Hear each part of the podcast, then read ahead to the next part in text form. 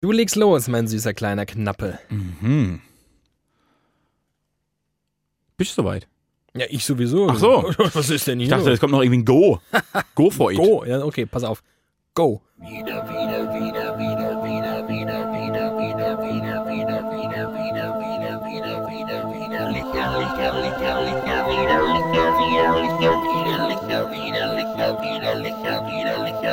Kultur ist Unterhaltung mit Erkenntnisgewinn und deshalb präsentieren wir nun den Kulturpodcast der Woche. Widerlicher mit ihrem Kulturscout David Alf und seiner linken und rechten Hand Thiemen Glatt. Das bin ich. Hallo. Wie gut, dass ich Links- und Rechtsträger bin. Ja. Äh, mein Name ist David Alf. Ich heiße euch und Sie, meine Damen und Herren, herzlich willkommen ähm, in einer neuen Woche voll widerlicher. Man kann sagen, in einer neuen Zeit. Äh, buh, sehr gut, in der Mhm. Tat. Ähm, es ist endlich wieder Sommerzeit, die einzig wahre Zeit. Ich, ich möchte dir äh, voll und ganz mitgehen. Ich bin ein großer, großer Fan der Sommerzeit. Meine Zeit ist die Sommerzeit. Nun wird ja im Zuge dieser Diskussion um die Umstellung der Zeiten, Mhm. wie das EU-Parlament letzte Woche verabschiedet hat, dass es nur noch eine Zeit geben wird, äh, vermehrt darüber berichtet. Und es gibt viele Forscher, die sagen, die Winterzeit wäre für unseren Biorhythmus besser. Das ist richtig. Und ich bin jetzt in mir zwiegespalten. Denn eigentlich bin ich ja natürlich ein großer Freund der Technokratie. Ja. Und wenn dann Wissenschaftler sagen, die Winterzeit ist die bessere Zeit, dann denke ich ja, ja, wenn die Wissenschaftler das sagen, dann ist das die bessere Zeit. Ja. Und ihre Begründung ist tatsächlich auch sehr, äh, die macht Sinn. Also uns geht's am besten als Mensch, wenn die Zeit, wenn die, wenn die Sonne gegen 12 Uhr unserer Zeit am höchsten Punkt steht. Dann ist so unser natürlicher Rhythmus sehr befriedigt. In der Winterzeit ist das bei 12.30 Uhr in der, äh, bei uns ungefähr der Fall. Im Sommer ist es aber praktisch 13.30 Uhr. Ja. Und das zerstört unseren Biorhythmus ein Ja. bisschen. Es wird zu spät hell und es wird zu spät wieder dunkel. Aber in meinen Lebensrhythmus passt die Sommerzeit, also die ist dafür gemacht. Ich Ja. bin für die Sommerzeit gemacht. In der Tat, äh, auch ich sehe es ganz genauso und äh, finde es aber trotzdem schön, dass wir, nachdem wir, ich glaube, in der vergangenen Folge noch die Technokratie haben hochleben lassen. Jetzt schon ihre und, Grenzen. und es, genau, es, selbst wenn wir großen Fürsprecher, äh, die schon das Ende der Demokratie vorausgesagt haben, ähm, jetzt an ihre Grenzen geraten, was äh, den Zuspruch dieser wunderbaren Regierungsform angeht, dann glaube ich da einfach nicht dran. Denn ja, ich bin da auch, ich war gegen alle Vernunft, finde ich einfach die Sommerzeit so geil, wenn so um 23 Uhr es immer noch so dunkelblau schimmert am Himmel. Ne? Es ist schon, ziemlich dunkel, aber Ja. es ist immer noch so sichtbar und du kannst locker um 10 geil draußen noch sitzen und du brauchst keine Lampen und oh, das ist alles so schön. Ach, Leute. Ja, und vor allem, also praktisch, wenn man, wenn man die Winterzeit im Sommer hätte, wäre schon um 4 Uhr morgens hell. Da gehe ich eigentlich ins Bett. Also das macht ja gar keinen Sinn. Mm, ja. Und das ist, ist so bescheuert. Gerade Menschen, glaube Ah, ich, die unseren, die, also entweder du stehst entweder sehr früh auf oder relativ spät eigentlich, ne? Ja. Ich auch. Ich stehe eigentlich Das immer richtig. relativ spät Ich auf. stehe entweder um Viertel vor äh, vier auf oder so früh. um Viertel nach neun. Und das ist sehr spät. Ja. Gerade aber wenn du die sehr späten Wochen hast, ist die Sommerzeit ja natürlich perfekt, weil dann stehst du im Prinzip Ja. um halb neun auf und da geht gerade die Sonne auf. ist perfekt. Und du hattest wirklich, du hast den kompletten Tag, den du wach bist, mit Licht. Es ist einfach nur schön. Und Es deshalb bin ich da jetzt ganz egoman und sage, ich will doch die ständige Sommerzeit. Scheißt ihr Experten euch doch in die Hose. und darauf trinken wir jetzt einen. So. Ähm, bitte walte deines Amtes. Stangenlore kommt zurück aus ihrem Verlies. Eieiei, bei dir wird es aber inzwischen wirklich. Äh, optimiert. Wo ist schon wieder? Ich glaube, das könnte daran liegen, dass ich sie ja letztens verbogen habe und dass sie mit einem völlig neuen. Ich sehe, deine Technik ist einfach schlecht. Ja, mega schlecht. Äh, meine Damen und Herren, ich präsentiere euch Stangelore. ähm, mein Bier heute. Ich habe, manche würden sagen, es ist noch nicht einmal Bier, denn es wurde nicht nach deutschem Reinheitsgebot gebraut. Das heute 503 Jahre alt wird. Ach, ist das heute der Fall? Ich glaube, wir sind ein Kulturpodcast, wir sagen das jetzt. Okay. Nein, es ist ein schottisches Bier. Oh. Es kommt Aus dem Hochmoor. aus ähm, der atemberaubenden Natur Schottlands. Das lese ich nicht gerade ab, sondern das meine ich genauso. Mit der Bestimmung, unabhängig zu sein.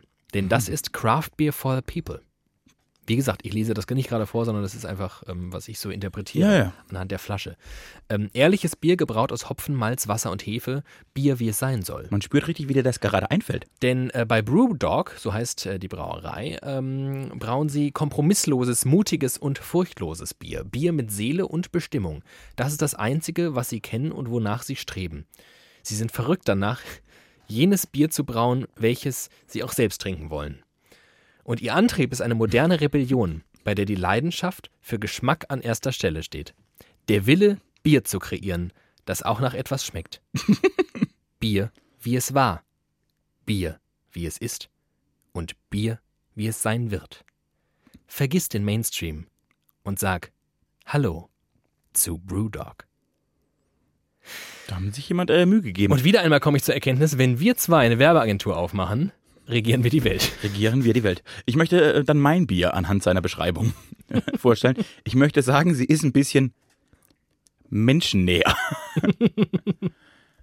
Licher Naturradler. Der erfrischende Mix aus Licher Premium Pilsener und natürlicher Zitronenlimonade für einen spritzigen Radlergenuss. Das war's schon. Mehr haben die nicht. Das ist doch äh, hier die Licher Melodie, oder? Licher Melodie. Ich muss, ich trinke ein Pale Ale, das heißt, ich trinke das aus einem Glas, was natürlich Ein Pale Ale. ist. Das ist Pa- Pale Ale, ne? Schreibt man das. Pale Ale. Pale Ale, das ist äh, die Dartweltmeisterschaft jedes Jahr. Hm. Ich möchte äh, das mit der Technokratie noch mal kurz aufgreifen. Ja, bitte. Ich müssen, wir müssen eh mehrere Dinge von letzter Woche nachbesprechen. Oh Gott, oh Gott, oh Gott. Äh, kurz die Technokratie. Ich, hab, ich bin nach einem klugen Gespräch am Wochenende, an dem ich sie erst verteidigt habe, einen Schritt weitergegangen. Ich möchte sagen, ich habe die Technokratie optimiert. Du hast sie überwunden und bist schon beim nächsten. Ich bin schon, nein, ich habe ich hab die Lösung. Ich habe die Lösung für all unsere Probleme in der Hosentasche dabei. oh. Und zwar ist, glaube ich, die Lösung für uns jetzt nicht die Technokratie. Es ist die Technodemokratie. Und zwar Wir wählen hören wir alle den ganzen Tag Techno. Techno, genau. Und zwar wählen wir weiterhin den Bundestag.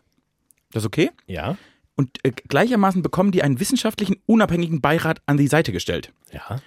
Und die, und die Wissenschaftler und die Politiker reden beide im Bundestag. Und dann muss eine Abstimmung kommen. Also es gibt praktisch beides, beide Formen und die müssen zusammenfinden. Ich möchte ein bisschen von diesem parteipolitischen Dummsein weggehen, aber ich glaube auch so ein bisschen Volksvertretung finde ich ganz gut. Und praktisch auch, dass in so einem Fall wie jetzt, wenn wir uns alle einig sind, dass auch wenn die Wissenschaftler was anderes glauben, wir das mit der Sommerzeit probieren wollen, um nach fünf Jahren zu merken, wir gehen alle Burnout-mäßig kaputt. Die, die, das Volk muss es auch lernen.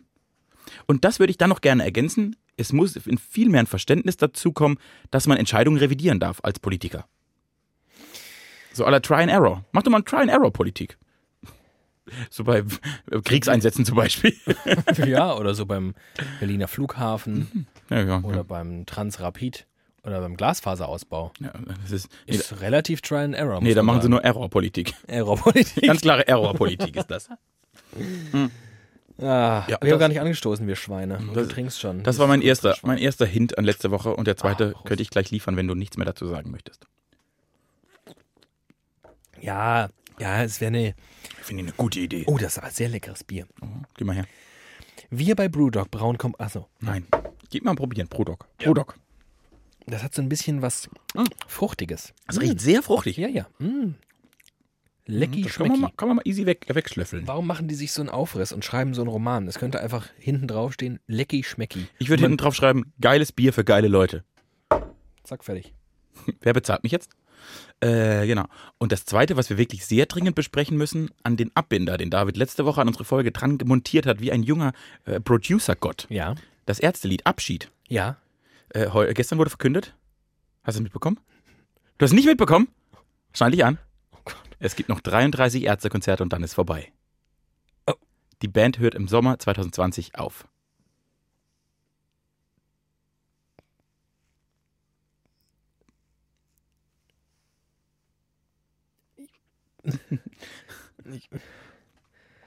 Ja, wir werden jetzt den Podcast abbrechen, weil David nicht mehr arbeiten kann. Musst du weinen? Wo war ich denn gestern? Aus was für einem Loch hast du mich denn gerade geholt? Hast du mich unter Drogen gesetzt? Bist du wieder nicht mehr im Internet aktiv? Warum habe ich das denn nicht mitbekommen? Ich habe, glaube ich, sogar eine Eilmeldung bekommen. Ich guck, ich Tagesschau. guck mal, dass ich nicht, ich möchte nicht, ich möchte nicht gelogen haben. Aber Alter, das ist doch unfassbar. Aber da muss ich erstmal direkt einen Brodog drauf trinken. also halt mal. Wenn ich jetzt aber Ärzteabschiedstour eingebe, kommen keine Artikel. Vielleicht habe ich auch Du gelogen. weißt schon, dass gestern der 1. April war. ich bin auf einen Aprilscherz reingefallen. Meine Damen und Herren, Team Glatt ist ein Idiot, Idiot, Idiot. Ich bin auf einer Brillscherz reingefallen. Möglicherweise. Ich wollte heute darüber, ich wollte heute darüber mit dir reden. Das wäre der Inhalt der ganzen Sendung geworden. Und jetzt Fujikato. Das war wieder Licher für diese Woche. Schöne Woche euch. Ich wollte eigentlich darüber reden, danach, wie schlecht Aprilscherze sind. Ich bin original auf einer Aprilscherz reingefallen. Ich habe das gestern tatsächlich nicht, ich war, ich habe das nur so nebenher gelesen. Ja, wahrscheinlich auf. Das Äh, erklärt übrigens auch, warum ich das nicht mitbekommen habe. weil ich bin. irgendeine Eine, eine Seite, was ja. Music Express oder so, Ja, ein genau. Scheiß, hat das voll gepostet. Oh, aber schön, dass ich dir einen kleinen Schlaganfall. Das war mein nachträglicher Aprilscherz an dich, hab den wei- Das habe ich auf weitergeleitet. jeden Fall nicht, dass man mich heute hätte aus einem Loch holen müssen, weil ich bin enorm energetisch, möchte ich sagen. Eieiei, das tut mir echt Ähm, leid jetzt auch. Für euch Aber auch. jetzt bin ich ja äh, voll drin. Ja, für euch ist natürlich jetzt Kacke. Also für die vielen, die jetzt schon aus dem Fenster gesprungen sind. Komm zurück. Boah. Oh, kennst du das Lied? 6,90 Meter von Blumentopf. Leider nein. Das ist wirklich ein, ein Hammerlied. Denn ein, ein Sänger oder ein Teil dieser Band beschreibt die Geschichte, die wahre Geschichte, äh, wie seine Schwester aus dem Fenster gesprungen ist, 6,90 Meter, als sich Take That aufgelöst haben. Der CD-Player lief, noch, ich hörte es deutlich, How Deep Is Your Love? Es waren 6,90 Meter. Es wäre ein Hammers, wenn man die Geschichte kennt, ein Hammersong. Wir, Ja, fanden, wir wir, diesen- wir ja. fanden sie im Garten neben dem Hibiskus, ein weiteres Opfer von Boygroup-Fanatismus. Crazy, wenn es nicht so traurig wäre. Ja, vielleicht ist es auch Ähm, gar keine wahre Geschichte, weil ich finde das Lied fast schon ein bisschen zynisch. Hopefully. Aber in der Tat hätten wir diesen Podcast in den 90ern gemacht, damals als, als äh, Der Podcast gerade begann zu blühen. Richtig. Ähm, und damals, als den Leuten das Leben noch etwas bedeutete, als sie es äh, durchsetzt haben mit Liebe und Leidenschaft und Passion. Identifikation. Und, und so viel Energie in die Anbetung anderer steckten, dass ähm, Wie es heute nur noch ich tue. Das Aus äh, für Robbie Williams ja zunächst mal. Wusstest du, dass die Telefonseelsorge in Großbritannien ähm, existierte, seit Robbie Williams Take That verlassen hat? Weil es gab einen nationalen Notstand und deswegen wurden Notrufseelsorgen, also solche Telefonseelsorgen eingeführt. Und die wurden einfach danach, wurden gedacht, oh, das ist ja ganz praktisch, lassen wir einfach bestehen. Gibt seit Robbie Williams Take That vergessen, äh, verlassen hat. Das wusste ich nicht. Und das musst du erstmal schaffen. Wusstest du, dass äh, vor der WM 2006 David Beckham das, den, das Bein gebrochen hatte und nicht klar war, ob er wieder pünktlich äh, fit wird für die Ja. WM? Und dann die Sun seinen Fuß gedruckt, abgedruckt hat, also ein Bild von seinem Bein und ganz England zur gleichen Zeit seine Hand drauflegen wollte, um so Energie zu schicken. Auch geil. Mit einem Dachschaden. Auch sehr, sehr schön. Wir legen uns jetzt, wir legen alle die Hand auf das Bild von David Beckhams Bein und dann wird er WM-Torschützenkönig. Er hat gespielt bei der WM, aber sie Aber wurden, er wurde nicht. sie wurden nicht erfolgreich. Nee, das ist ja nicht so das. Aber das war die WM in Deutschland und da war England bei mir zu Hause ums Eck, hatten die ihre Station. Im Badischen, war schön. Ui. Ja, das, äh, gut, dann wäre das jetzt geklärt mit den Aprilscherzen und mit den Ärzten. Es tut mir leid, nachhaltig. Ich bin ein Idiot. Ich möchte es noch einmal erwähnen, ich bin wirklich ein Riesenidiot. Ah, dass mir das wirklich nicht, habe ich gestern gar nicht. Timmy. Wenn man einmal nicht aufpasst. Äh, so, und dann, ja, dann habe ich das Wichtigste erzählt. Cool. Na denn. Hast du noch was? Aber ich habe noch, ich habe noch Sachen gleich. Äh, Ich habe vergangene Folge keine Urlaubsanekdote erzählt. Also beliebte Rubrik. Ja, mich haben schon erste Zuschriften erreicht von kleinen Litchis, Mhm. die geschrieben haben, äh, was ist denn hier los? Ich stelle meine Uhr nach euren Urlaubsanekdoten. Und das war natürlich in dieser Woche besonders brisant, weil, wie du schon richtig bemerkt hast, Sind das dann Urlaubsanekdoten? also widerlicher, nicht nur euer Service-Podcast, auch euer Flachwitz-Podcast. Mhm. Ähm, ja, das hole ich noch nach, aber jetzt ist noch nicht der, der Zeitpunkt, finde ich. Es, Urlaubsanekdoten ist immer so ein letztes Drittel. Äh, möchtest du ein bisschen was aus meinem Privatleben erfahren? Sehr, sehr gerne, endlich. Ich war am Samstag beim Optiker. Hallo. Dann habe ich zu der Optikerfrau gesagt, ich würde mir gerne eine Brille bestellen. Online, dafür brauche ich meine Brillenpassdaten, ne, wie blind ich wirklich bin. Ja. Und dann hat die so nachgeguckt. Und hat gesagt, ja, wir könnten aber auch schnell noch einen Sehtest machen, Ja, macht Sinn. weil das ist schon vier Jahre her. Ja, dann macht's noch Und dann habe ich einen Sehtest mit der gemacht. Ja, Und weißt du, was rauskam? du bist äh, blinder als Ich vorher. bin wesentlich blinder als vorher. ich, bin praktisch, ich bin praktisch ein stockblind. Ach, das ist aber traurig. Ja. Ich habe jetzt auf einem Auge vier Dioptrien. Ja, ich, äh, das ist schlimm, ne? Jetzt hatte ich Nicht drei. so- Also ich, Ja. wirklich, ich kann ohne Brille, eigentlich bin ich nicht mehr lebensfähig. Und das Krasse ist, und ich hatte diesen Moment schon lange nicht mehr. Ich habe mir dann, die hat mir dann so die Testbrille aufgesetzt mit den neuen, und ich habe die Welt wieder Ja. gesehen. Und das ist so ein mindblowing Moment. Ja, das ist wirklich ein toller Moment. Also das ist wirklich was für alle Nicht-Brillenträger da draußen. ich, ja, es ist tendenziell nervig natürlich dann irgendwann eine zu brauchen. Ich finde Brillen super. Aber der Moment, wo du dann die Brille aufsetzt, das ist wirklich, das hat schon, das ist wirklich, Das ist ein Life-Changer. ja, es ist etwas, woran man sich erinnert. Und ich werde auch nie vergessen, ich hatte das zweimal. Denn ich zum ersten Mal dann, als ich mit der neuen Brille irgendwie aus, aus dem Optiker rausgegangen bin und auf einmal so Dinge gesehen habe, die ich vorher nicht gesehen habe. Und dann nochmal zu Hause, als ich meinen Fernseher eingeschaltet habe, seines Zeichens so in irgendwas äh, für HD, UHD, äh, was weiß ich. Und ich dachte schon immer, ja, das ist ja mega scharf, mega geile Auflösung. Und dann das mit der Brille gesehen habe. Und auf einmal fühlte es sich an, als hätte ich einen neuen Fernseher. Es war nochmal, es war quasi Ich, hatte- nicht 4K, das war 14K. ich hatte damals, äh, als ich meine erste Brille aufsetzte vom Fernseher, war ich total fasziniert, weil ich wieder die Logos äh, rechts oben entdecken konnte, die Einblendungen Pro 7 und so. Und dachte ich, oh, krass, das kann man ja wirklich lesen. Faszinierend. Ich hatte bis vor, kann ich dir ziemlich genau sagen, bis vor drei Jahren mhm. noch einen Röhrenfernseher. Hallo. Ja. Und dann spiel mal Playstation Röhrenfernseher. Auf dem Röhrenfernseher. Richtig gut. Das ist nämlich nicht nur wegen der Größe des Bildschirms scheiße, sondern inzwischen sind die Spiele so programmiert, dass die Schrift und so so klein ist, dass das natürlich bei einem 4K-Fernseher kein Problem ist, weil da sind genug Pixel drin, um das deutlich zu machen. Bei einem Röhrenbildschirm siehst du nicht, was das ist, weil das sind nur drei fette Farbkleckse, ist dann so ein Buchstabe. Ähm, das war sehr schwierig. Schöne Geschichte aus dem Leben von David Alf, einem sehr traurigen Leben. Wobei, meine Playstation hatte ein großes Revival am Wochenende. Ich hatte nämlich Gäste, ich und meine äh, 40 Frauen in meinem Harem Mhm. und Männer natürlich auch. Und wir hatten Gäste, die wiederum Kinder mitbrachten. Ah, Und äh, diese Kinder, und da dachte ich, ich bin ein cooler, cooler Onkel Davici, ja. ähm, sag ich dann irgendwann, Leute, Bock auf Playstation? Ja! Und dann ist natürlich äh, Escalation Mode und jetzt kommen die jeden zweiten Tag zu mir, ist ein bisschen nervig, aber hey. Ähm, Was und dann haben wir, für die haben wir Fans? Playstation, habe ich die Playstation angeschmissen und das ist wirklich toll, was so eine Playstation in Kindern auslöst. Also einerseits natürlich auch ein bisschen hm. Ich weiß, ich weiß zum Beispiel nicht, wie ich dann bei meinen Kindern mit umgehen würde. Ich habe sehr spät solche Konsolen bekommen. Mhm. Wann hattest, du, wann hattest du deine erste Konsole und was war es? Die erste Konsole, die ich hatte, war eine PlayStation 2. Oh, das ist wirklich spät. Ja, das ist wirklich spät. Und das muss 2002 gewesen sein. Ich habe das bekommen mit Need for Speed Hot Pursuit und das war 2002 rausgekommen. Also was so 12, 13. Ich war, genau. Mhm. Okay, da bin ich ja, da war ich schon, da bin ich schon durch. Da hast du schon. Da war ich schon durch. Da hatte ich meinen ersten Entzug hinter mir. Deswegen, deswegen überlege ich ja, ob ich das bei meinen Kindern, wie ich das machen würde. Aber die Freude in den Augen dieser Kinder. Äh, ich hab, da hatte ich die, da hatte ich das Glück der Nachgeburt. äh, als ich so, wie alt war ich denn da?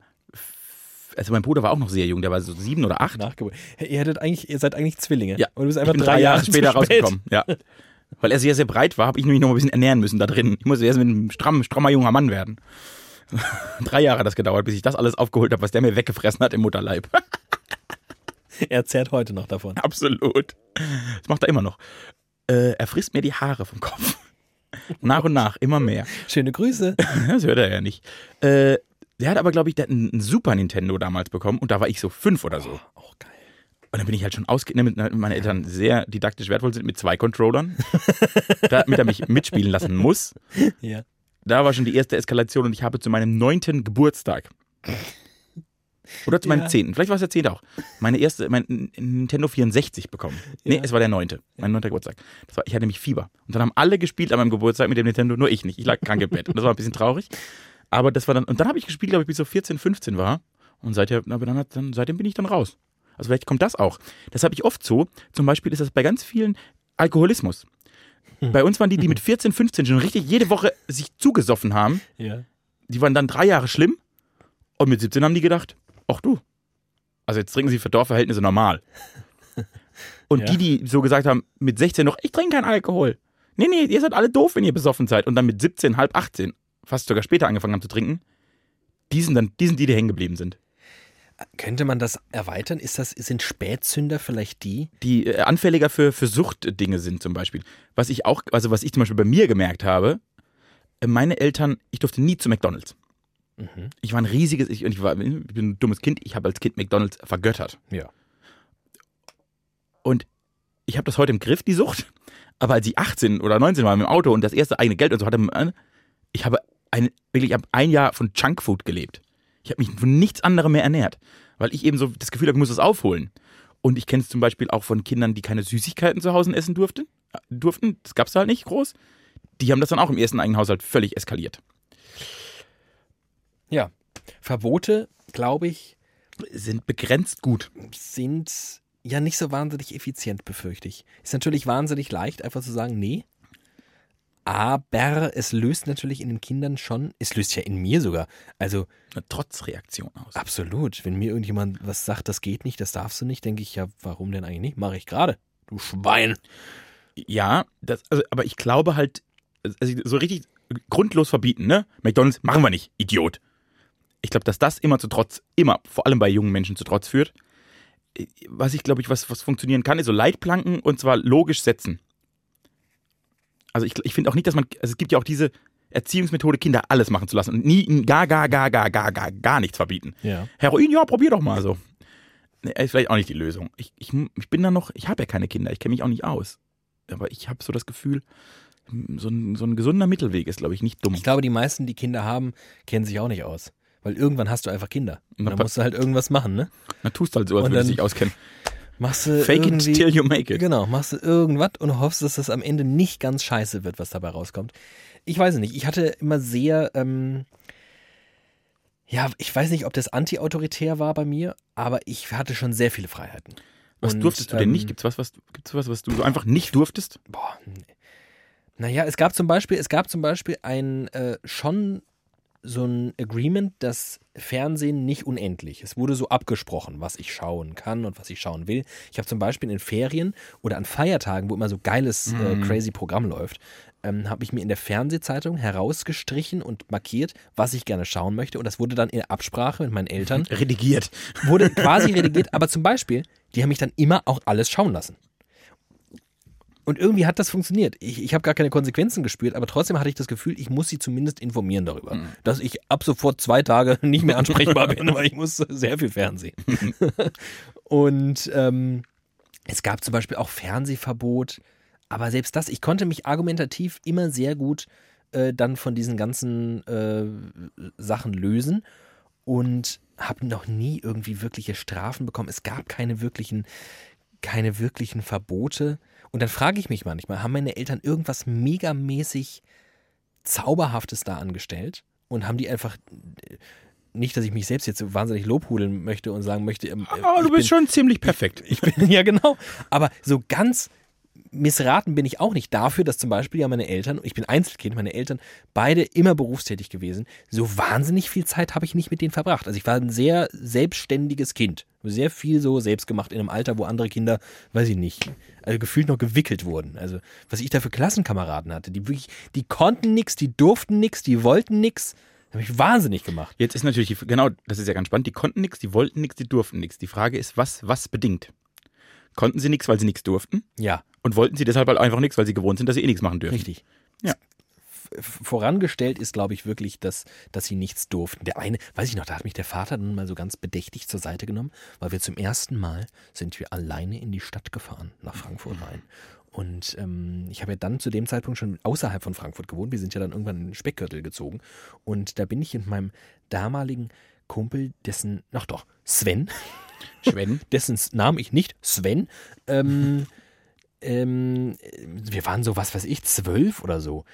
Wohlgemerkt, ich bin ab der zweiten Klasse alleine mit der U-Bahn zur Schule gefahren. Also ich war eh immer alleine in der Stadt. So, wir sind dann mit zwölf Jahren, habe ich Sven dann alleine mit in die Stadt genommen und dann hat mich der Vater zur Seite genommen und hat gesagt, du musst ein bisschen aufpassen auf den Sven, weil der Sven, der weiß nicht, wie man über eine Straße geht.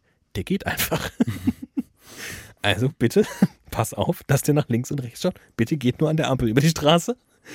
Und es war ein einigermaßen einprägsames äh, Erlebnis. Das ist immerhin schon 15 Jahre her oder 16 oder was weiß ich. Und ich denke, oh Gott, 17. 17. Ach du Scheiße.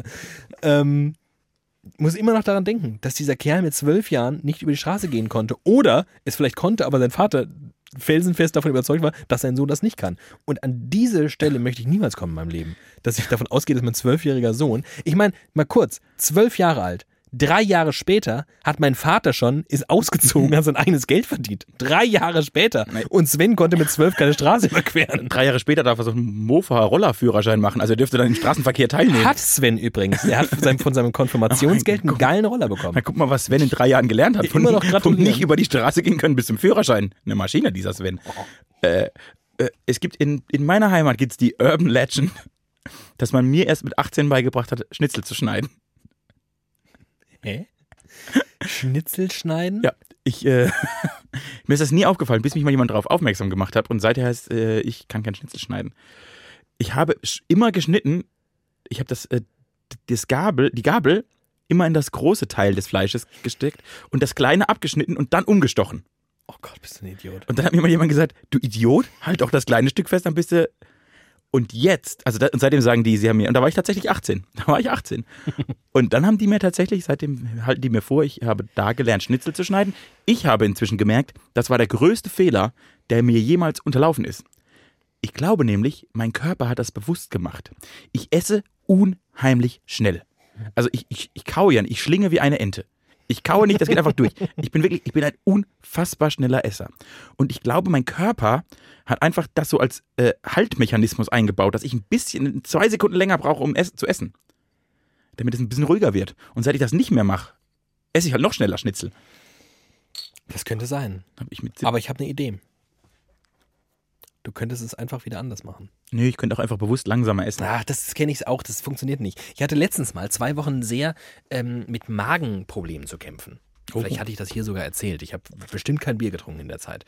Jedenfalls ähm, habe ich dann gemerkt, dass es meinem Magen, meinem geschundenen Magen sehr gut tut, wenn ich kaue. Und auch das gehört nicht zu meinen know, ja. hervorstechendsten Merkmalen beim Essen. Ja. Ich, Schlingen. ja, genau. Ich kau da so lustlos dreimal drauf rum und dann wird dann halt weggerockt. Und äh, stellt sich raus, es ist tatsächlich irgendwie ein bisschen besser für den Magen, wenn, wenn da so Matsche ankommt. Von oben. Und dann habe ich das versucht. Und es ist aber wirklich ein, ein kognitiver Aufwand. Du musst dich wirklich darauf Bewusst. konzentrieren. Und Ja. immer wieder, wenn ich dann so ne, beim Essen, dann guckst du irgendwas oder du enthältst dich oder was auch immer oder passiert irgendwas. Immer wieder bin ich verfallen in diesen Sch äh, Schlingmodus. Ganz schlimm. Ich habe äh, an dieser Stelle noch einen guten Freund von mir, Fabio, Ja. möchte ich grüßen. Der, der macht mich aggressiv beim Essen. Der ist der langsamste Essen, Esser auf der ganzen Welt. Und ist, ich weiß auch nicht, was das ist, aber es macht mich aggressiv. Das verstehe- Und das sage ich ihm auch jedes Mal. Ich sitze neben dem, ich bin fertig, meine Pizza ist fertig. Dann hat der drei Stücke gegessen. Ich finde langsames Essen auch unheimlich anstrengend. Äh, bist du, also bei mir ist das aller, aller, aller schli, schlimmste Schlingen, wenn ich alleine zu Hause esse. Da bin ich wirklich, da esse ich, da esse ich eine Pizza in einer Minute. Die, einfach- die rolle ich zusammen und weg. Deep Die rolle ich zusammen, Deep, die Deep Throat in den Pizza Mixer. einfach durch. So, und dann- Deswegen, ich habe die schneller gegessen, als du die durch den Mixer, Mi- Mixer gelassen hättest. Ohne Scheiß. Alleine schlinge ich wie- die Hölle. Deshalb bin ich schon froh, wenn ich irgendwie in der Kantine mit Leuten sitze und mich dann so ein bisschen an der, also dann gucke ich manchmal aufs Teller und denke, okay, ich muss langsamer essen. Ich habe so eine kleine Kontrollfunktion und die fällt halt alleine weg und das ist wirklich pervers. Weißt du, was ich komisch finde? Ich wollte jetzt gerade überlegen, ähm, ob ähm, Schlinger sein und nicht oder nicht Schlinger sein, Das ist hier die Frage. ob das etwas, ob das so charakterbildend ist oder ob man zumindest sagen kann, das passt zu jemandem. Also du zum Beispiel, Äh, Zu mir passt das ja perfekt. du, du, du denkst schnell, du sprichst schnell, du isst schnell. Aber zum Beispiel ähm, gehst du nicht schnell. Nee, aber lustig ja, du denkst schnell und gehst schnell und isst auch schnell. Ja. Also vielleicht, also vielleicht ist es so, der schnelle Esser ist ein schneller Typ. Der ja. sich, aber die Schnelligkeit äh, hat immer verschiedene Vehikel. Mhm. Ich, ich laufe sehr langsam, vermutlich als Ausgleich für mein schnelles Reden, Sein, Handeln, Gestikulieren. Du läufst sehr schnell, vermutlich als Ausgleich für deine innere Ruhe. Musst du sie nach außen tragen. Ich, hab, Habe ich innere Ruhe? ich, glaube, du hast, ich glaube, du ruhst innerlich total und musst deshalb nach außen schnell sein. Und ich bin innerlich total unruhig und muss deshalb nach außen langsam sein. Um überhaupt eine minimale Gleichgewichtssituation in mir herzustellen. Ein Yin und Yang. An so ein Gleichgewicht übrigens glaube ich wirklich. Ich glaube, es gibt immer ein Gleichgewicht in irgendwas. Und wenn es bedeutet, dass du äh, den kompletten Exzess lebst und dementsprechend halt aber nur zwei Jahre lebst Ja. und den Rest der Zeit dann halt tot bist, was die ultimative Entschleunigung ist. ähm, aber zum Beispiel ich, was mir auffällt, ich- wenn ich mit dir Auto fahre. Ja. Du schaffst es ja in einer Seelenruhe hinter jemandem herzufahren, der mit so konstant 45 Ja. innerstädtisch fährt. Ja. Was mich ja komplett aggressiv macht. Also wer die Mindest, also die, nein, die Höchstgeschwindigkeit unterschreitet, Führerschein ja, abnehmen. Ohrfeigen Pass abnehmen. Für mich Existenzrecht auf deutschen Straßen verwirkt. Aber auch das Wo ist eine 50 äußere erlaubt Geschwindigkeit. ist, fährt man 50 oder vielleicht auch 53, aber nicht 45. Das heißt, was man tut, ist unter wildem Gestikulieren und Schreien daran vorbeifahren. Da aber- du bist da mega entspannt, du fährst da hinterher, dann schaltet die Ampel kurz vor ihm auf Rot, er fährt noch gerade so schnickt so drüber mit seinen 43 km/h, du bleibst stehen. Da würde ich ausrasten. Nein. Äh, da, aber da greift eine andere, ein anderes Problem in mir. Und deswegen habe ich auch keine innere Ruhe, by the way. Aber- das macht niemand, der eine innere Ruhe hat, fährt so Auto wie ich. da greift in mir aber ein ganz anderes Problem. Im Straßenverkehr glaube ich immer, ich mache alles falsch. Und deshalb, wenn der andere 45 fährt, dann hat er bestimmt einen Grund. Dann ist das gut so. Er weiß was, was ich nicht weiß. Ja, und dann orientiere ich mich daran. Also im Straßenverkehr bin ich, das, was ich glaube ich im Leben sehr oft bin, aufmüpfig, äh, äh, selbst überzeugt oder sogar überschätzt, wie auch immer, ne? Im Straßenverkehr bin ich, da bin ich das kleinste Mäuschen. Das wirklich, ich möchte zum Beispiel auch nie ein großes Auto fahren, weil ich mir das gar nicht zumuten und zutrauen könnte. Ich bin wirklich ein, ein, ein sehr äh, ängstliches, ein bisschen übertrieben, aber sehr vorsichtiger Autofahrer. Okay, verstehe. Dann ist es darauf zurückzuführen. Ähm, Da ist ein bisschen Unsicherheit spielt da immer mit. okay. Und mal eine ganz, das ist eine richtige äh, Offenbarungssendung. Ich bin eine, Enthüllungsshow. Apropos Offenbarung. Ja, ich habe auch ein gutes Thema. Hallihallo, passt es? Möchtest du direkt oder soll ich Nee, mal? meins passt immer. Hui. Ja, That's what she said. Es muss nur Ähm, heute, es muss nur heute passieren.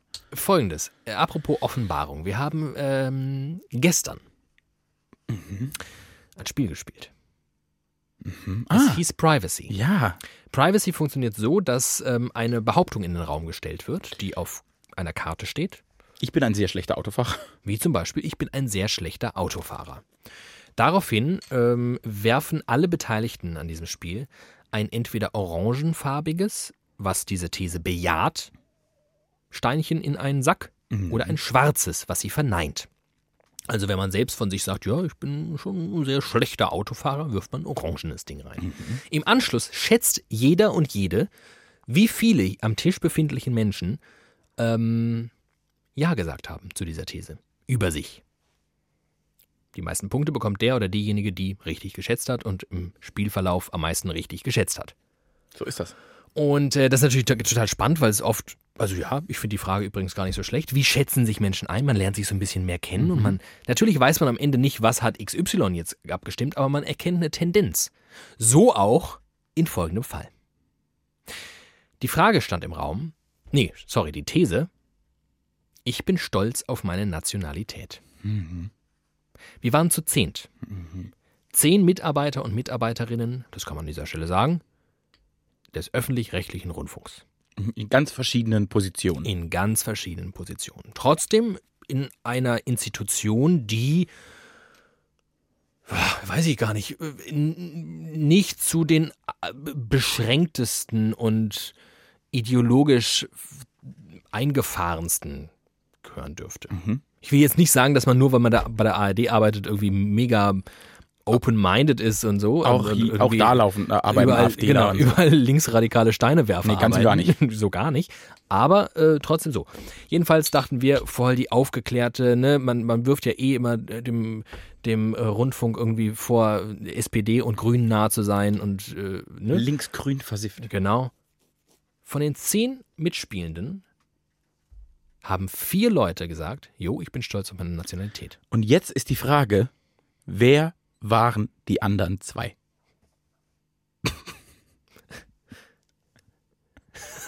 Ah, Hast du es jetzt erst kapiert? Oh, oh, das war, Boah, das war wirklich, aber Ei, wirklich ei, langsam. ui. Ja, ich, das, war, das hat mich leider völlig aus der Spur geholt. Aber gut, das liegt an mir. Ich bin leider ein bisschen doof. Das du- Deswegen bin ich auch stolz auf meine Das Nationalität. hast du eigentlich, wie ich finde, einen mittelguten Witz zerstört, ehrlich gesagt. ja, aber halt auch nur, naja. Naja, äh, Ich will auf Folgendes hinaus. Ich bin daraufhin ins Grübeln geraten. das, ist, das verstehe ich. Und ähm, habe zum Beispiel von einer Kollegin im Anschluss, als das nun offenbart wurde, du zum Beispiel deinen U Unglaube auch sehr lautstark postuliert hast. What? Was ist los mit euch? Seid ihr alle bescheuert? Habe ich das Ich gesagt? glaube, das war ungefähr dein ah, Wortlaut. könnte sein. Da hatte ich mich, ich hatte mich nicht so gezügelt. Aber Sagt, ich habe, sagte ich hab, eine Kollegin folgenden Satz. Ja klar, ich weiß schon, dass ich dafür nichts kann. Aber trotzdem. Und dann habe ich weiter überlegt. Und dann bin ich in mich hineingegangen. Ganz tief. Oh, da war's schön. tief in mich hinein. Es war warm, Tief in mir. wenig feucht. Ähm, jedenfalls stellte ich fest, dieses dahergesagte, nee, ich bin nicht stolz, also mein schwarzes Steinchen, ist vielleicht doch eher mittelgrau. Denn was zum Beispiel passiert, wenn äh, NASA, NASA-Expedition Mars, Mars-Sonde, Riesenteil für 5 Milliarden Dollar fliegt da irgendein Gerät hin Ja. und macht da Bodenproben. Ja. Und dann heißt es, die TU Darmstadt hat ihres, äh, ihrerseits einen Bohrer ähm, mitgeliefert, der in 10.000 Metern Tiefe den Mars durchbohrt und anschließend Proben entnimmt, die dann von der TU Darmstadt untersucht werden. Ja. Und ich dann denke, oh geil, TU Darmstadt, das ist ja cool, das ist ja cool, das, das ist ja cool, dass da Deutsche dabei sind, das ist ja cool. Ja. Das macht mehr mit mir, als wenn es hieß, ja, die irgendwelche äh, TU Malta Philo Süd. Philosophen der Sorbonne äh, schicken da irgendwie ein Gedichtband mit. Oh, das wird mich sehr, das wird mich sehr, sehr, sehr leid. Äh, würde ich fragen, bin ich dabei? Und wenn ich das runterbreche, und das mache ich oft, wenn es um solche ähm, Konflikte zwischen Nationalitäten geht, Ja. breche ich es immer runter auf so ein Spielbrett. Ich überlege immer, wie würde ich mich verhalten, wenn wir an einem Spieletisch sitzen würden. Und wir spielen nach gewissen Regeln und dann, ne, Regeln ist so unser Grundgesetz. Mhm. Und jetzt kommen Leute dazu und wollen uns da reinreden, die EU zum Beispiel, Mhm. oder wollen was davon abhaben, die ganzen Ausländer, die zu uns kommen. Und dann kann man natürlich sagen, ja klar, kommt alle mit, spielt alle mit, aber wir haben hier so ein paar Spielregeln, das müsste halt ungefähr so laufen. Ja. Wir können aber auch gerne nochmal drüber diskutieren. Also wenn wir jetzt irgendwann in der Minderheit seid und ihr alle in der Mehrheit und ihr findet das irgendwie doof, dann können wir auch nochmal drüber diskutieren, aber nur so. So sind die Spielregeln. Und dann habe ich mich gefragt, natürlich, wenn ich jetzt seit 29 Jahren in diesen Spielregeln der deutschen Konstitution spiele, Ja. mit meinen ganzen 80 Millionen Mitspielern Ja. und Mitspielerinnen. Und ich dann höre, ach, da sind hier übrigens welche von meinen Mitspielern sind da unterwegs, die machen da auch was. Die spielen übrigens bei der WM. Uiuiui, und haben wir sogar gewonnen. Hey, hey, hey. Und ähm, guck mal da, ich bin da äh, gerade im, im Urlaub auf Borneo und da hat so ein crazy Motherfucker eine Insel so aufgebaut, dass die komplett renaturalisiert ist, komplett aufgeforstet wieder ist. Ja. Alles geil. War ein Deutscher. geil. Stimmt. Bin ich auch ein bisschen stolz, Deutscher zu sein? Nein. Und das ist der eklatante Unterschied. Und ich glaube, der Fehler ist nicht, dass das vier Leute waren. Ich glaube, die machen alle einen Gedankenfehler, den du nicht machst. Es ist vollkommen, es ist, also es ist vollkommen normal, glaube ich, und auch irgendwie verständlich, dass man sagt, krass, ich bin, ich, ich spüre eine Art Stolz, dass Deutsche da zum Mond fliegen, wie auch immer, ne? Denn man kann Stolz ausschließlich auf eine Leistung übertragen. Stolz kannst du erst, wenn du dich, wenn du an einer Leistung irgendwie partizipierst. Sei es über deine Nation. Das ist vielleicht nicht sinnvoll, aber das ist, dann bist du auf eine Leistung stolz. Und ich kann natürlich, ich kann zum Beispiel sagen, ich bin stolz darauf, dass die deutsche Nationalmannschaft gewonnen hat. Also bin ich stolz auf diese Leistung meiner Mannschaft. Ich bin stolz darauf, dass es macht nicht so viel Sinn, dass du dieses Deutsch da reinpackst, aber wenn das halt dein Team ist oder das, wo du damit dich identifizierst, ist das verständlich. Worauf du nicht stolz sein kannst, weil es nicht geht, auf deine Nationalität, weil das ist einfach Zufall. Das ist keine Leistung, die du irgendwie vollbracht, die, die, die, ehrlicherweise hat das niemand vollbracht. Nicht mal deine Eltern, Eltern haben die Leistung vollbracht, dass du Deutscher bist, weil die können auch nichts dafür. Das ist etwas, wofür man nichts kann. Und darauf kann man nicht stolz sein. Und deshalb ist das für mich komplett zu trennen. Das Gefühl, das du beschrieben hast, habe ich total. Wenn die deutsche Nationalmannschaft Weltmeister wird, bin ich, feiere ich, als wäre ich Weltmeister geworden. Äh, ich bin natürlich bei jeder Sportart, das ist bei mir ganz extrem, gucke ich immer auf die deutschen Ergebnisse. Ist nicht klug. Und manchmal ist man auch von jemand anderem noch ein bisschen mehr Fan. Aber so, das ist halt so. Aber du bist praktisch in erster Linie an der Leistung interessiert. So, du, deshalb zum Beispiel guckst du, werden keine Sportarten geguckt, in denen Deutsche schlecht sind. Weil du dich nicht per se mit dem Deutschsein identifizierst, sondern du identifizierst dich und bist stolz auf den deutschen Erfolg. Ja, ich muss, ja- ich muss eigentlich schon früher jetzt einschreiten, weil, Schreite ein. weil das, mein großes Problem mit diesem ganzen Komplex ist halt das Wort Stolz. Und ich kann auch dir jetzt nicht folgen, wenn du sagst, ich bin stolz auf die Forscher, ich bin stolz auf das deutsche Team. Nee, ich bin nie stolz. Ich freue mich Ja. tatsächlich für die. Und auch ein bisschen für mich, um so ein bisschen Glanz abzubekommen. Genau. Ne? So ein bisschen, hey, ja, ich bin übrigens auch Deutscher. So. Ich glaube, Aber, es, nix, Stolz ist nichts anderes als Glanz und Freude. Ja, genau, das ist- wäre nämlich die Frage. Ich kann halt mit dem Begriff Stolz und mit diesem ganzen Komplex nichts anfangen. Ich spüre ihn nicht. Ich, ich, ich, ich verstehe ihn nicht. Aber zum Beispiel ist ja der Satz, ich freue mich, deutsch zu sein, finde ich voll okay. Weil das natürlich ist ja Weltklasse, dass du Deutsch. Mega gut. Also was für mega Glück, was für gehabt. Glück ich am Tag meiner Geburt hatte, dass ich in diesem Land geboren bin. Ist ja, Ja. wirklich, also äh, das war eigentlich der wirkliche Sechser am Lotto. Wenn man einen im Leben hat, hatten wir alle Deutsche den bei der Geburt. Ehrlicherweise, fast alle. Und das kannst, ich freue mich unendlich. Nur ist halt da Stolz. Und ich glaube, das Wort Stolz ist, wenn man es überhaupt verwenden will, immer nur mit, einer, mit einem Erfolg oder einer Leistung verbunden. Stolz geht immer, glaube ich, in Abgrenzung zu anderen einher. Ja, Stolz Das ist halt das Problem. und deshalb hat es Dass du halt nicht, du, du freust dich nicht einfach nur Deutsche zu sein, sondern du findest gleichzeitig, wenn du stolz auf Deutschland bist, findest du gleichzeitig auch alle anderen ja, genau. ein bisschen Stolz kackiger. ist immer auch die, Ab die Negierung eines anderen, et etwas anderen. Zumindest die Abwertung. Ja, das ist richtig. Genau. Und deshalb ist Stolz, äh, wenn man, wenn man wirklich haarspalterisch vorgeht, Außer, müsste man jetzt immer fragen, bist du wirklich stolz oder bist du, freust du dich oder was auch immer. außer wenn deine Mama sagt, Thiemen, bist schon ein klasser Typ, bin ich stolz auf dich. Da muss man ihr aber auch sagen, dass sie tatsächlich großen Einfluss darauf hat. Also dass sie wirklich, die ist ja so, Und dann ist es aber keine Abwertung von irgendwas anderem. Sondern das ist vielleicht der ur ehrliche Stolz. ja, ist auch wenn tatsächlich, ich glaube, wenn meine, wenn ich als Fußballtrainer, wenn meine Mannschaft gewinnt und ich sage, ich bin stolz auf euch, kannst du das genauso gut sagen. Wenn du, wenn du nur auf diese Leistung Ja. stolz bist. Und deshalb ist vielleicht Stolz per se gar nicht negativ. Ich glaube, ich glaube, Stolz wird dann negativ, wenn man das Wort in einem falschen Kontext verwendet. Wenn man eigentlich sagen müsste, ich freue mich, Deutscher zu sein und sagt, ich bin stolz darauf, Deutscher zu sein, dann, dann ist es eine Falschverwendung eines Wortes. Und dann wird es rein aus sprachwissenschaftlicher Sicht so falsch, dass was Negatives mit drin kommt. Weil du müsstest eigentlich ein anderes Wort verwenden.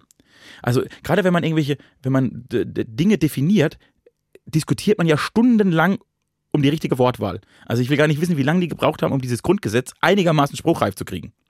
Weil es ja wirklich um, um äh, Wort minimale Veränderungen, die komplett eine andere Aussage haben.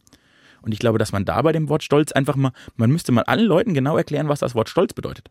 Wir wissen es ja leider selbst nicht. Äh, Widerlicher, euer Service-Podcast, Euer Kulturpodcast. kann äh, manche Fragen einfach nicht beantworten.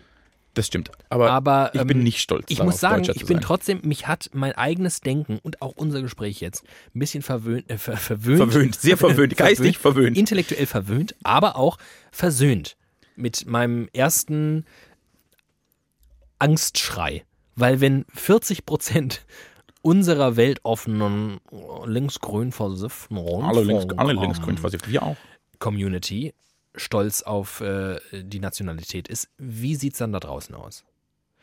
Aber ich muss sagen, auch ich glaube, in dieses Ich bin stolz auf meine Nationalität wird einfach viel vermengt. Unter Mhm. anderem auch sowas wie, ich finde es geil, Deutscher zu sein. Genau. Und Und das das, verstehe ich sofort. Absolut, unterschreibe ich äh, blind. Und ich glaube nur, man, ich glaube, es wäre hilfreich, einfach jedem genau einmal das zu erklären. Meinst du vielleicht eher das, weil das bedeutet Ja. das und das? Oder meinst du wirklich, ich bin stolz darauf, Deutscher zu sein, weil Österreicher scheiße sind? Und willst du, nachdem sehr viele fragwürdige Gestalten Mhm. stolz auf ihr Land sind, auch diesen Terminus verwenden? Oder nicht einfach darüber, dazu übergehen zu sagen, ich finde es geil, Deutscher zu sein? Und äh, nochmal für alle da draußen, das ist cool. Ihr dürft das sagen, das ist voll in Ordnung. Äh, so, Ist von uns abgenickt, ist erlaubt. und weil wir gerade in diesem äh, wichtigen nationalen Thema sind, möchte ich jetzt die Überleitung schaffen zu einem anderen wichtigen nationalen Thema. Nicht unserer Nation, sondern einer osteuropäischen Nation. Und zwar war am Sonntag in der Ukraine Präsidentenwahl. Ja, Und weißt du, wer die Vorwahl praktisch jetzt mit 30 Prozent angeführt und im Prinzip gewonnen hat? äh, erzähl es mir. Ein Komiker slash Schauspieler. Der bis Dezember noch nie politisch aktiv war und dann so aus diesem, oh, ich, finde das alles blöd, ich glaube, wir müssen da mal was ändern. Diesem, den viele, glaube ich, den Habitus, den viele Komiker, Kabarettisten slash Schauspieler haben, einfach daraus gesagt haben, dann bin ich jetzt halt Politiker und mache das. Die Italiener haben es vorgemacht. Cinque Stelle ne, ist diese crazy Partei rund um den Kabarettisten. So, und jetzt ist natürlich die Frage, wer wäre die deutsche Alternative? Welcher deutsche Komiker wäre der richtige Kanzler slash Präsident für dieses Land? Der Richt, also aus meiner Sicht der Richtige. Oder welcher würde sich, welch, welcher ist kurz davor, es zu tun? Lass uns die Frage erst beantworten. Okay, wer ist kurz, welcher? Volker Pispers. Never. No, no, no, no, no. Urban Priol. Nein, Christoph Sieber. Wer ist das denn? Der hat die Sendung Mann Sieber mit Tobias Mann und Christoph Sieber. Und der ist, glaube ich, der, der geht am krassesten in den politischen Diskurs mit. Der macht das nicht dieses ne, Satire outstanding oder von oben drauf gucken, sondern bei dem habe ich immer den Eindruck, der, der, der politisiert tatsächlich en enorm. Deshalb ist das für mich der, der am nächsten dran ist. Äh, Mario Barth vielleicht auch das mit. Ja, der deckt ja inzwischen sehr viel auf. Der Also macht jetzt alles. Der, hat jetzt weiß- Journalismus gemacht. Kann er nicht, aber hat er gemacht. Der weiß so viel, äh, der könnte quasi direkt beim BND auch. Mhm, Wäre auch sehr gut, ja. Ähm, okay, wer und wer, ähm, Und jetzt, also, sagen wir mal, Unterhaltungskünstler unseres Landes, der wirklich ein sehr guter Bundeskanzler wäre. oh, oh Gott, oh Gott, oh Gott. Was macht der? Muss ich erstmal überlegen, was überhaupt einen guten Bundeskanzler oder eine gute Bundeskanzlerin ausmacht. Ähm, ja, du, das ist ja wirklich. Äh, Ich möchte Klaus von Wagner. Klaus von Wagner. Klaus, Klaus von Wagner. Klaus von Wagner. Ähm, denn? 50 Prozent der, äh, der Anstalt. Ich glaube, dass der sehr clever ist. Ich glaube, dass der sehr klug die Welt versteht. Und ich glaube, und das ist ganz entscheidend, dass er da sehr gut verkaufen kann. Ich glaube, der könnte eine Flughöhe schaffen, dass wir abgehobenen Snobs, die wir sind, glauben, der richtig guter Bundeskanzler, aber auch vielleicht einfachere Menschen, die jetzt eher die AfD wählen, dass, den so zu verkaufen, dass die das gut finden. Ich glaube, der würde sehr viel von der Range abdecken.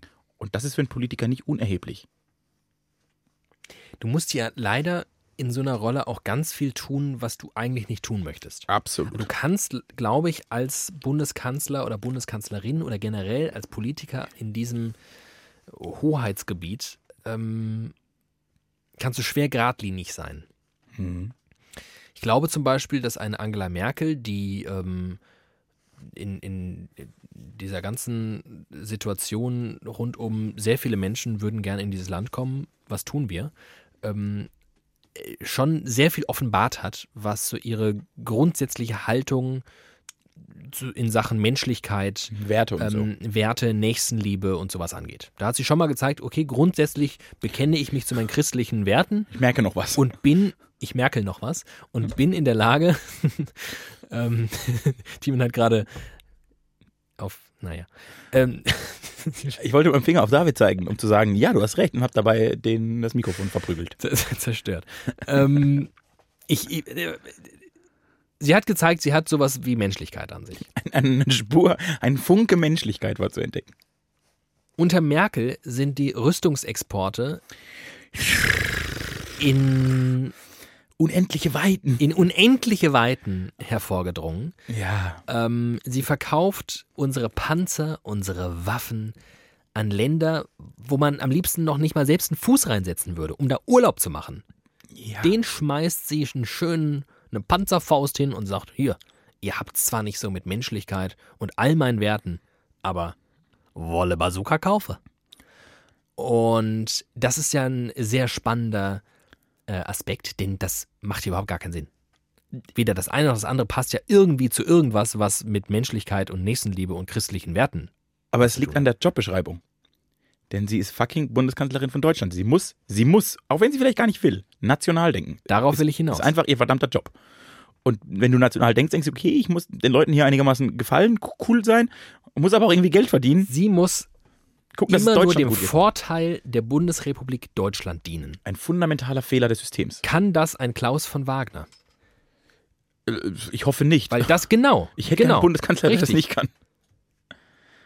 Also, Und was passiert dann? Es müssen alle Länder machen. Wir müssen das zeitgleich alle machen.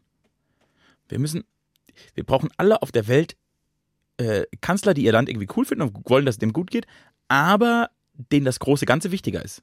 Die zum Beispiel, also ich hätte wahnsinnig, ich hätte wahnsinnig gerne einen Bundeskanzler, der lieber Europäer als Deutscher ist. Und ich hätte noch lieber einen Bundeskanzler, der lieber Weltenbürger als alles andere ist. Oder eine Bundeskanzlerin. Ich glaube, es gibt sowieso noch Bundeskanzlerin. Das haben wir jetzt überwunden mit den Männern. Das wäre Anke Engelke. wär auch nicht. Anke Engelke. Weil Das ist sehr unterhaltsam. lustiger. Gedanke auch, ne? Sehr lustig. Frau aus Unterhaltung. Es gibt nur einen in Deutschland. Anke Engelke. Ähm, Ja, ach, ich, äh, das ist so schlimm. Man steckt halt, die stecken in so schlimmen, ekelerregenden Zwängen. Ich möchte ja gar nicht tauschen. Ich kann ja mich noch nicht mal hinstellen und sagen, sie macht einen Kackjob oder die, der oder wer auch immer da kommen mag oder der es vorher war. Sie hat einen Kackjob. Es ist einfach ein richtig undankbarer Kackjob.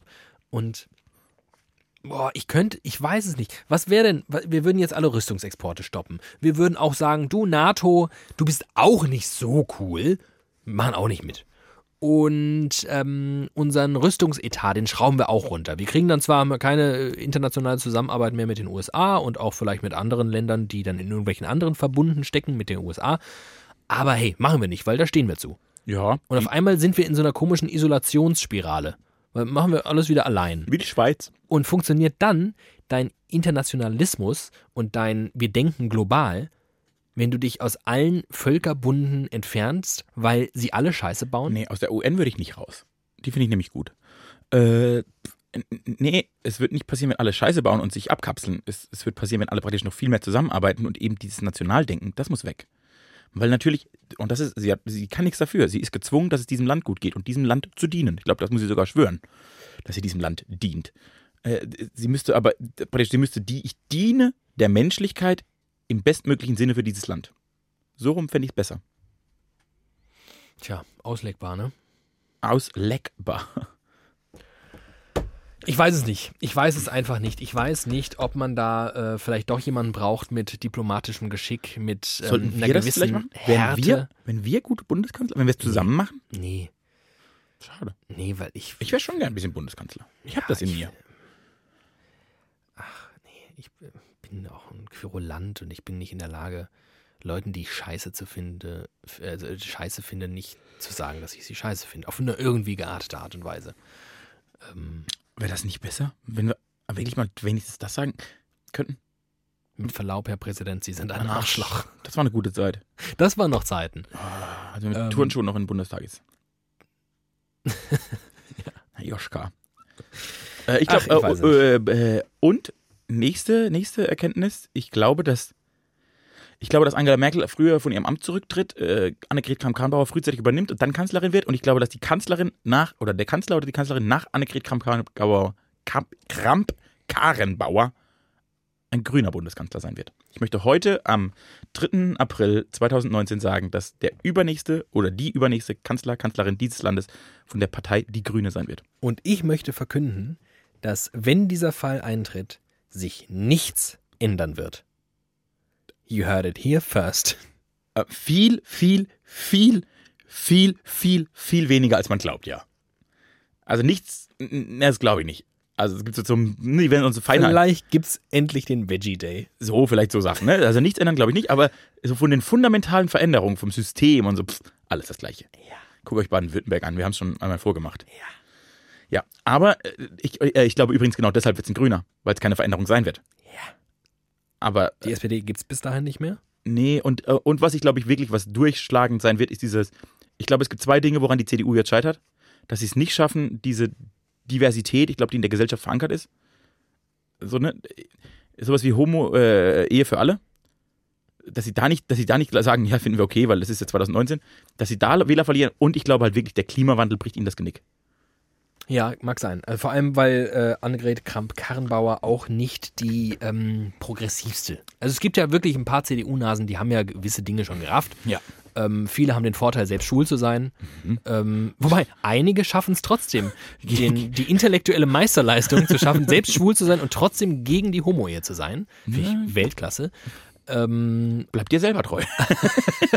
aber ähm, ja, aber sie steht ja wirklich für eine, eine CDU, die ja schon längst gestorben ist eigentlich. Also das äh, so, so froh ich war, dass es nicht der äh, oh, ist das justiziabel, das, ähm, der aus meiner Sicht an Geisteskrankheit erinnernde ähm, Hans Friedrich äh, Merz Maßenmärz. ähm, geworden ist, ist, ist glaube ich, äh, Annegret Kramp-Karrenbauer auch keine Person, bei der ich glaube, das ist Es wird irgendwas erneuern oder verbessern oder verändern. Supi. Von daher, ja, ich glaube auch, das wird, wird der CDU nicht so wahnsinnig gut tun. Glaube aber nicht, dass sie sich wirklich über eine Wahlperiode, also wenn sie übernimmt von Ja. Merkel und es keine vorgezogenen Wahlen gibt, Ja. Dann äh, macht sie es maximal bis zur nächsten Wahl. Ich könnte mir tatsächlich vorstellen, also da wird es knapp. Ich glaube auch, es wird, also wenn, jetzt gehen wir davon aus, die Merkel macht, die hört ein Jahr früher auf. Das ist meine Theorie heute. Sie hört ein Jahr früher auf. Dann übernimmt die Kram-Karrenbauer, um so eine coole Pole-Position zu haben. Darum geht es nämlich, um nichts anderes. Macht er halt. Äh, und dann wird es richtig knapp bei der Wahl. Und dann kommt eine schwarz-grüne Regierung. Mhm. Und ich glaube, dass dann bei der Wahl danach Unter, unter Annegret. unter Annegret. Puh. Da muss man sich mal ganz kurz vorstellen, den Rückschritt, ne? Wir lachen hier über Trump und solche äh, Leute. Wir haben nach Merkel, der man viel vorwerfen kann, aber nicht, dass sie dumm ist oder Ah, dass sie nicht no. besonnen wäre oder dass sie nicht in der Lage wäre, elaborierte Gedanken zu fassen. Ja. Wir haben nach Angela Merkel dann eine Kanzlerin, die sich zur Fastnacht auf eine Bühne stellt und sich über Transmenschen lustig macht. Ja. Also, ich finde es per se nicht Wow. schlimm, dass man sich an. Also, es steht nicht dafür, dass man dumm ist, wenn man sich an Fassung auf eine Bühne stellt. Hopefully. Äh, dass man da nicht in der Lage ist, das mm, richtig einzuordnen. Und auch, ich glaube, sie ist einfach auch ihrer Position. Ich habe bei der den Eindruck, sie ist sich ihrer Position gar nicht bewusst. Die weiß gar nicht, wie, wie relevant ihr Amt sein könnte. Das finde ich auch schwierig. Äh, genau. Aber ich glaube, und ich glaube ehrlich, die Grünen haben auch, die haben auch den Kanzlerkandidaten in ihren Reihen. Die haben den richtigen Mann da sitzen. Den Habeck. Ja. Der funktioniert. Der funktioniert richtig gut. Ja, Der deckt, der deckt eine große, große Range ab. ja, kann sein. Und deshalb ist das heute vermutet und das war dann jetzt auch das politische Wort zur Woche. Eieiei, guck mal, wir sind oft so dumm, aber heute sind wir richtig deep. Doppel-D. Doppelt deep. Dumm oder Dieb. Das könnt ihr immer, ihr könnt immer einen Würfel fallen lassen vor jeder Folge. Nee, ich möchte das als Feedback in Zukunft, so eine Feedback-Schleife. War die Folge eher dumm oder eher deep? Genau, könnt ihr es euch ganz leicht machen, ihr lieben Litchis da draußen. Schreibt es einfach bei Instagram, dumm oder Dieb. Dumm oder Wissen wir? Bescheid. Ähm, wir kommen zu einer geliebten Rubrik. Die Urlaubsanekdoten. Äh, wir schreiben das Jahr 2007. Oh, okay. Januar. Oh, oh. Der 13. Januar 2007. Der 17-jährige David fliegt in einer Air Canada Maschine nach Montreal. Mhm. Er beginnt dort ein Auslandssemester am John Abbott College in Montreal. Mhm.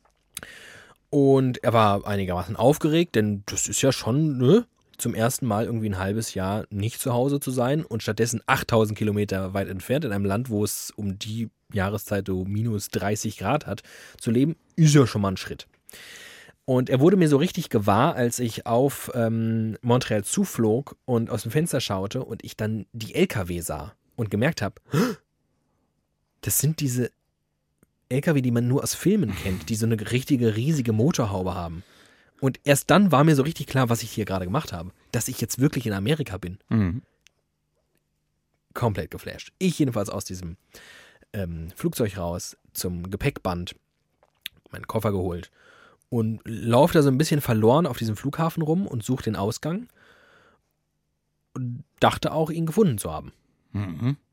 Und auf einmal stehe ich in so einem Reisebüro. Also Rückflug gebucht. Und ich, ich war komplett irritiert. Ich bin wirklich so einen komischen Weg gegangen. Ich war der Einzige. Ne? Du kommst aus so einer Riesenmaschine, da sind irgendwie 300 Leute an Bord. Aber ich laufe alleine irgendwelche Gänge entlang, stehe auf einmal in einem Reisebüro. Okay, alles klar. Gehe aus dem Reisebüro raus und stehe auf einmal in der Ankunftshalle des Flughafens. Der aufmerksame Zuhörer wird gemerkt haben, was fehlte. Der Zoll. Die Einreise. Ich bin niemals in Kanada eingereist. Ich habe in meinem Reisepass keinen Stempel von Kanada. Du hast das Sy- System zerstört. Ich habe es irgendwie geschafft. Ach, ich, Nee, Kanada ist einfach so ein progressives Land, da kannst du einfach einreisen. nee. Schade. Stellt sich nämlich raus, alle anderen haben einen Stempel bekommen. Ähm, das ist ja auch jetzt bis auf weiteres gar nicht so schlimm. Habe ich halt keinen Stempel in meinem Reisepass. Dann wollte ich äh, einige Wochen später ein, äh, es war so ein, so ein Ausflug mit dem College ähm, in die USA machen. Nach New York Mhm. sollte es gehen.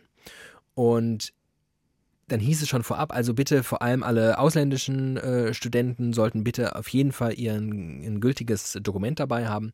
Und ähm, ich dachte schon so, oh fuck, was ist denn jetzt, wenn ich von Kanada in die USA einreise, aber niemals nach Kanada eingereist bin? Was werden die Grenzbeamten die amerikanischen, die ja bekannt sind für eine laissez-faire-Attitüde, möchte ich sagen. Was werden die dazu sagen? Ein deutscher 17-Jähriger kommt aus Kanada, ist aber nie nach Kanada eingereist. Und ich dachte, oh fuck, oh fuck, das, okay, jetzt wird's richtig übel. Eieieiei.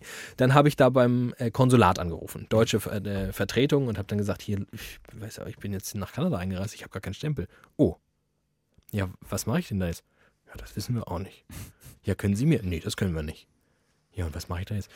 Ja, äh, fahren Sie mal zum Flughafen und ähm, versuchen Sie es da vielleicht nochmal mit dem Stempel. Und ich so, okay, hm, naja, okay. Bin zum Flughafen gefahren.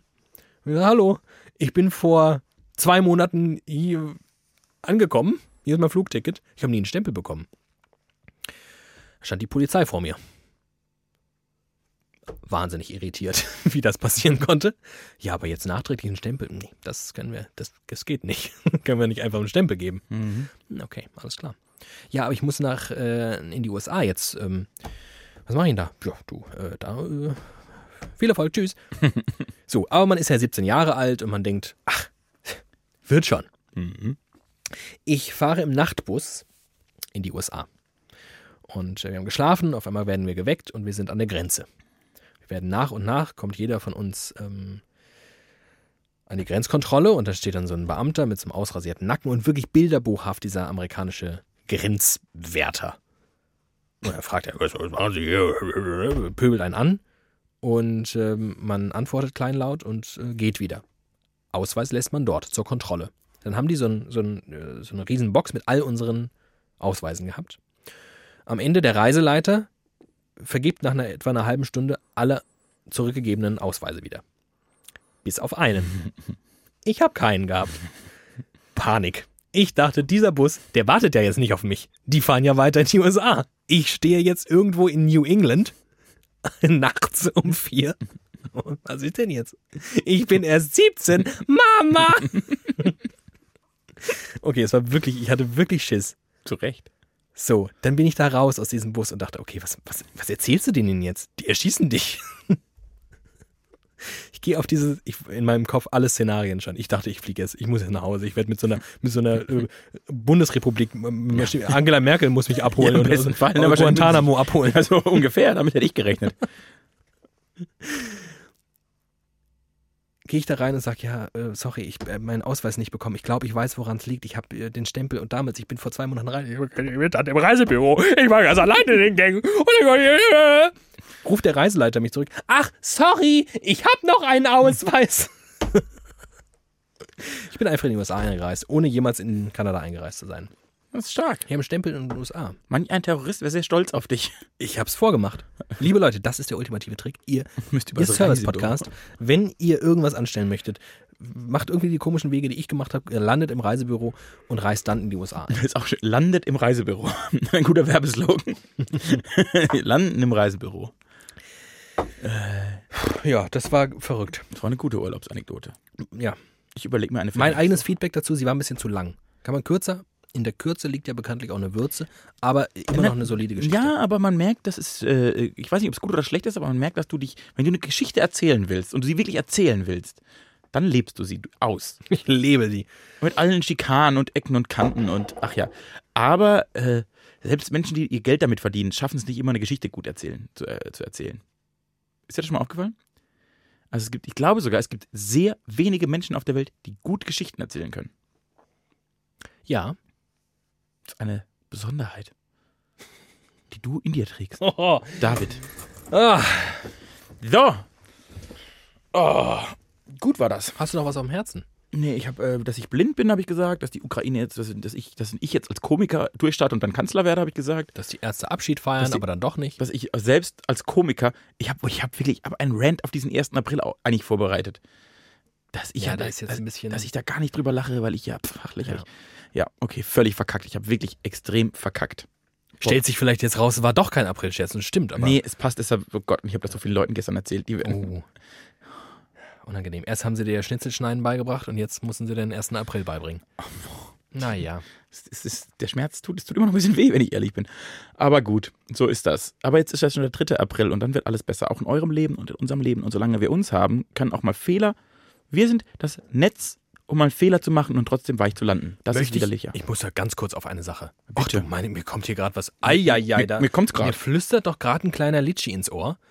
Ähm, wir haben, und ich glaube sogar in der vorletzten Folge, eine Ankündigung gemacht, die wir niemals eingelöst haben. Oh, was die vorletzte oder die letzte? Aber ja, du hast recht. Ach du Scheiße, ich glaube, es war und die es vorletzte. ist auch tatsächlich langsam an der Zeit, Eieieiei. dass sich Leute auch darauf vorbereiten können. Das ist wichtig.